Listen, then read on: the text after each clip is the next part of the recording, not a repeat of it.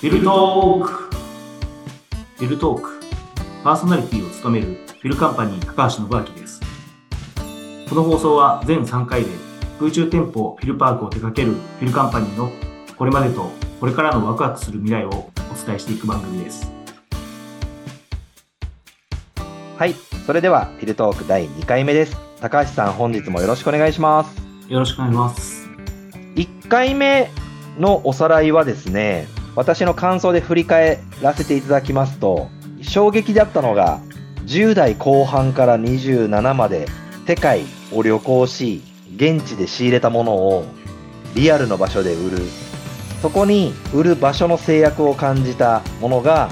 フィルカンパニーの創業につながった。っていうストーリーがめちゃくちゃ興味深かったのと、あとは空間の価値を変えて新しいことを始められるんだよ、フィルカンパニーはっていうご説明の中で、じゃあ高橋さんは例えばどんなチャレンジをこの先っていう話で、これはまあ個人の空想としてのお話でしたけども、自動車メーカーとの共同プロジェクトで、屋根にソーラー発電で、1階に電気自動車のパーキング、屋上がドローンのステーション、で、フィルパークが手掛ける2階が待合カフェのオフグリッドな場所みたいなのは、そんな場所があると、街の人の流れが一気に様変わりするなと思って、とてもワクワクして聞いていました。2回目はですね、これまでにフォーカスを当ててお話をお伺いできればと思います。大体のスタートアップは創業期皆さん大変だと思うんですけど、フィルカンパニーさんの場合、輪をかけてハードシングスが多い印象なんですけども、高橋さん的にはいかがですか？そうですね。最初からずっとハードシングスだらけだったっていうのは正直なところですね。はい。なんかいろんなところに赤裸々にハードシングスエピソードも公開もされてましたけども、高橋さんがこう印象残っているエピソードってどういったものがありますか？そうですね。もともとその27歳の2人で会社作った形だったんですけども、ん。2人とも駐車場の上の空間を作りたいっては言ってるんですけども、不動産も建築の知識も全くないし、まあ、お金も全くない。それなのにその駐車場を全部うまく有効活用した建物を建てていくっていうところでですね、何にもないものだらけだったんですね。人2人しかいないっていう状態で、やっぱり建築物っていうとお金がかかるので、そのお金をどうやって作るかと、そしてまあビジネスモデルどうやって作るかっていうところで、もう最初作った瞬間に会社が潰れそうだったんで、ところから始まりましたね。思わずちょっと吹き出しちゃったんですけども、普通27歳の血気盛んな若者が2人集まって、よくあるものとしては、スティーブ・ジョブズではないですけども、ガレージで、プログラミングをガリガリコード書いて、はい。こんなプロダクトを世に発信していくみたいなイメージが先入観としてあるんですけど、御社の場合、不動産、建築、物を作る上で、本当に知識もお金もなかったんですか？あそうですね。そもそも建物っていう認識がなくてですね、レゴの 建築物みたいな、いわゆる仮説的なもので作れば、建物じゃない形でのお店を出せるんじゃないかと思ったりしててですね。なるほど。初期の構想に1回目聞いたレゴみたいなのが、そうですね。不動産というより動産的な車だったりとかですね、プラモデルみたいなのですね、そんな形の空間で作れるんじゃないかと思ったので、まさか建物的なまあお金がかかると思ってなかったところからスタートしました。なるほど。作った瞬間、赤字倒産仕掛けるっていうところから、どう乗り越えてこられたんですか？やっぱりまあ、物を作らないと店舗入りたい人たちにも示せないっていうところもあったので、まあ、まずはまあ1個作らなきゃいけないと。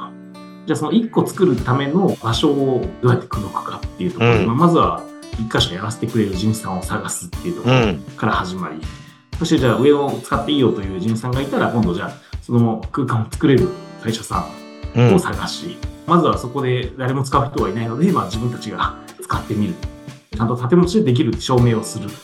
そのための資金を最初に集めなきゃいけないっていうところで、地主さん、建築、そしてテナント、そして資金。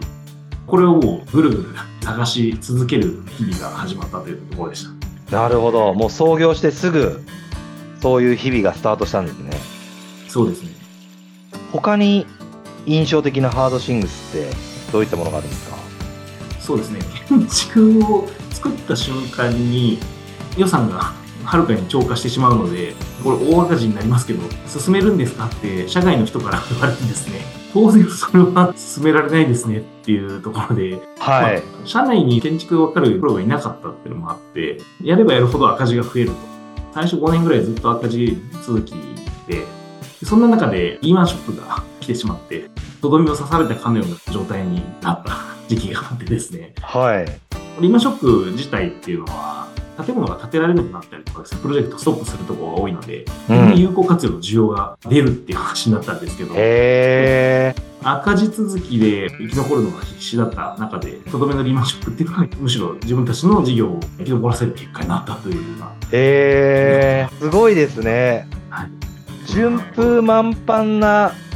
建築不動産の会社でもリーマンショックですごく大ダメージを食らって倒産されてる会社もあった中、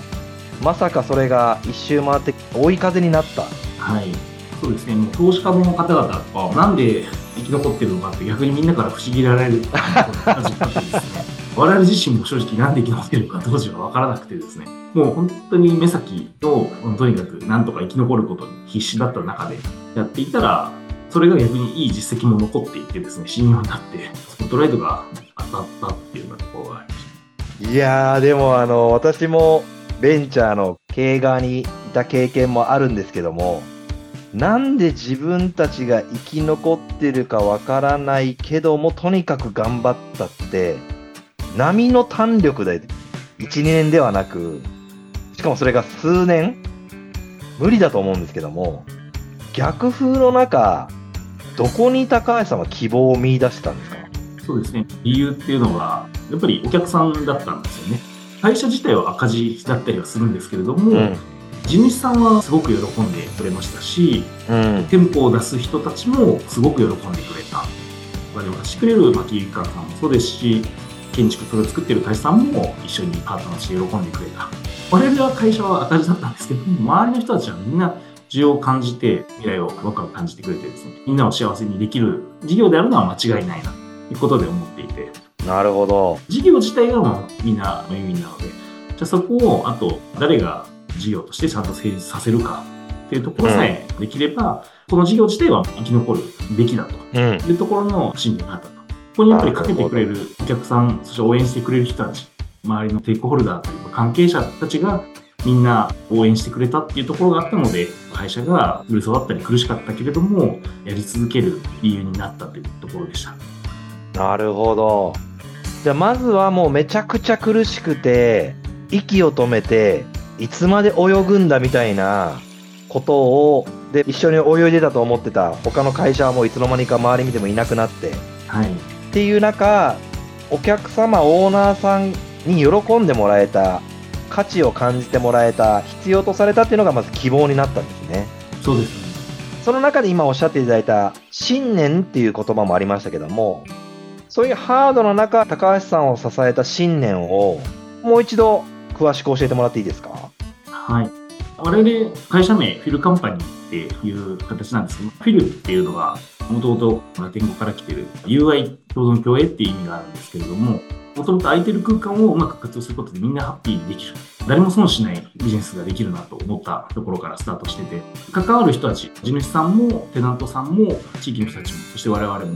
みんなフィルできるかどうかっていうところが我々の価値であると最初からずっと思っていて、フィルカンパニーっていうのは、そのフィル共存共栄を広げる会社であり、仲間たちである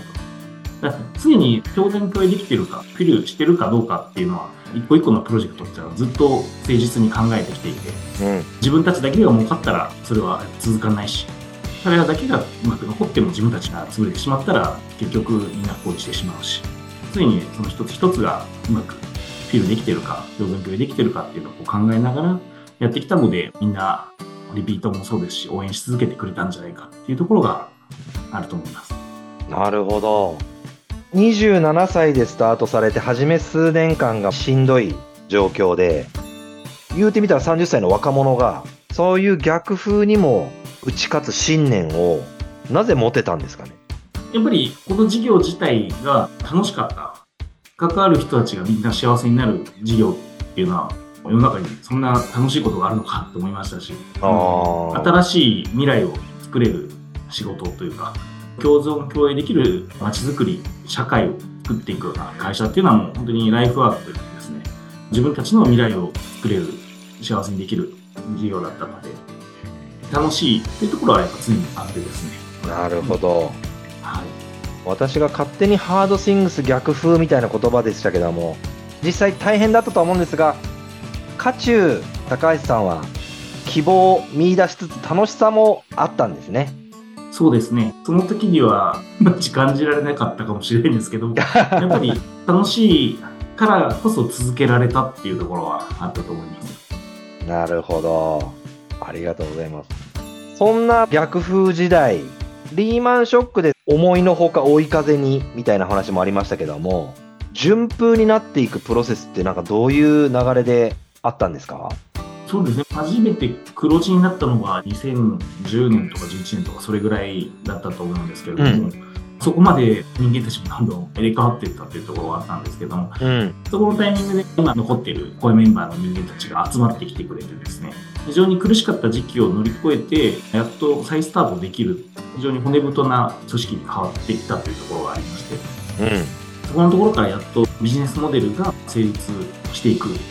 というところなるほど。フィルカンパニー自体が黒字になり、はい。っていう時に何かこうビジネス上事業上の大きな分岐点があったのかそれとも皆さんのたゆまぬ努力が幾層にも重なって変化していったのかでいうとどういう？そうです。ね、まあ、両方あったとは思うんですけども、多分出来事としては、今まだ残っている原宿にあるフィルパークですね、うん。今ネスレカフェになっている物件ができて、非常に話題に上ったり、リーマンショックの影響もあって、不動産デベロッパーがなかなか厳しい中で成長していく新しいビジネスということで取り上げていただいたり、なるほあとど、そういうところも含めてですね、新しいメンバーたちっていうところで、会社が潰れそうな時期だったけれども、皆さん、フィルカンパニーに夢を持って来てくれた。給料は前職よりも下がってでもですね、フィルカンパニーに夢を見て、そして覚悟を持って来てくれたっていう、本当に少数生の非常に頼りになるメンバーたちが集まってくれたっていうところがありました。なるほど今おっしゃってた原宿ネスレカフェあれですよね竹下口降りて左手はいに行ったところにあるところですよね、そうですね。はい。今年も友人の結婚式の二次会あそこでお邪魔しましたすごい中も広いスペースですよねはい、そうですね。非常に広いスペースで目立つ場所にあって。こうフィルパークなんですねフィルカンパニーさんが手掛けられた場所だったんですねはい。当時はサッカーの中田英寿選手の中田 .net というカフェがですね、中田英寿さんのマネジメント会社、カニサダップさんがやっていただいて、最初は確か3ヶ月とか半年とかだけのプロジェクトっていうことで言ったところが気がついたらまあ今もやってるっていうところでもう10年ぐらいですかね、にはなる。へえあそういうきっかけが長く続くプロジェクトになってるんですね。そうですね。なるほど。辛かったハードシングスは他にないですかみたいなところから始まった今回ですけども。逆に最近のメンバーの方が知らなさそうな創業期の面白いエピソードとか心温まる覚えているシーンとかって何かありますか？高橋さんの方で。そうですね。第1号のモデルのところでは、最初、天井も含めてガラス張りにしたことでですね、中にいる、まあ、我々のオフィスという形だったんですけども、いる人間たちが日焼けと熱で、オフィスが地獄になってですね、とはいえショールームなので、誰か一人だけは残らなきゃいけないみたいな形で、罰ゲームのように一人だけ残してみたいってて、ただ逆に雨の日とかはですね、上がガラス張りなんで、ものすごい綺麗な水族館みたいな感じで、雨の日が結構待ち遠しいような空間でやってたことがあったりとかですね。え全てガラス張りなんですか？天井もそうですね。誰も借りてくれなかったんで、とりあえず自分たちで使ってみたっていう感じだったんですけど、まあ、ちゃんと建物として機能するかどうかもわからなかったところがあって。なるほどなので、表向きとちょっと後ろ向きで、一つ目は、自社店舗っていうのは借りてもらえなかったので、まず自分たちで実験して、自分たちがまず身をもって活用することでのチャレンジですね。で、一つ目大丈夫だったんで、この二つ目は飲食店にしてチャレンジしてるんですけども、はいこれは飲食店でも使える空間って言えば誰でも借りてくれるだろうということで、なるほどなるほたまたどま次どんな店舗をやってもらおうかって話した時に、外部の役員が差し入れで持ってきてくれた焼き豚だったんですけども、あまりに美味しかったので、この店出てこれないかっていったところから始まって、その店に出てもらったり、っていうところで、3つ目っていうところでは、なかなか2つ目、2回だけ作っても赤字になってしまってですね。うん。じゃあ、もうワンフロア増やしたい。まあ3階ぐらいまでだったら階段で上がれるかなっていうことで、う3階建ての空間を作って目いっぱい。それが中目黒の今でも代表作になって、もう解体をしてしまったんですけど、非常にかっこいい建物で、えー、その3つ目ができたところでやっとビジネスとして収益を回るっていう形になったっていうところで、今の標準系の3階建てっていうのは収益を回すために作っただったのが結果的には今の標準モデルに変わったっていうところですね。なるほど。ちなみにその美味しかった焼き豚屋さんは、はい。その後営業に行って OK もいただいたんですか？あそうですね、その後にお店展開して、そこでかなり有名になって、その後ニューヨークにもですね、ええ呼ばれて展開したりしてですね、すごい。ヒルパークに出たことで事業が伸びたというのえー、なんていうお店なんですか？焼き豚の響きっていう会社さんね。響さん。はい。まあちょっといろいろ事情があって、一回会社は運行したりとかしてるんですけど、今でも店舗としては埼玉の方にですね、うん。はい、ありますね。はい。なるほどですね。いやー、面白いですね。ありがとうございます。これを聞きの社員の方でも、その時代いなかったメンバーの方、たくさんいらっしゃると思いますので、そういった方たちに高橋さんの方から伝えたいことってあられますか？そうですね、先ほどの焼き豚の話もそうなんですけど、たまたま外部の方が関わってくれた中でつながってきた話で、今までそのビルカンパニーが生き残ってきたっていうのは、外部の方々が何かしら関わってくれて、一緒にプロジェクトをやろうとか、ワクワクすることをやろうとか、まあ、自らで成長できたっていうところは正直あまりなくてですね。うん。ただ、我々がやったのは諦めない、チャレンジしてきたっていうところはある。でもそこのきっかけは、皆さんやっぱ外部の方々が集まってやってくれて、う。というん。ところで、そこのなんか関わりっていうところの中で、フィルカンパニーは成長してきたし、変わり続けてきたっていうところを知ってもらいたいなっていうところと、あとは私自身も正直、不動産の知識、建築の知識って全然、もう皆さんの方が今あると思っていて、私、宅建の試験も連続で10回落ちたっていう、まあ、10回ですか？10回続けて落ちた恥ずかしい結果があるんですけれども、ただ、そこにチャレンジし続けたっていうところの中で、うん。周りに優秀な人たちがどんどん集まっていって、みんなに助けてもらってきたっていうところがあるんですけども、一人の力っていうよりは、一人一人の力がですね、集まって、うん一人ではこの事業は成り立たなかったし、新しくチャレンジする人たちはどんどん集まっていく中で、フィルカンパニーが出来上がってきたっていうところで、人に依存するビジネスというよりは、本当にこのみんなが幸せにする事業をみんなで作っていこう。そのみんなっていうのは、外部の人たちを含めて作っていくし、どんどん変わり続けていく。チャレンジし続けていくことが、周りの一番の価値なんじゃないかなと思って、それによって生かされてると思ってもらえたらなと思います。なるほど。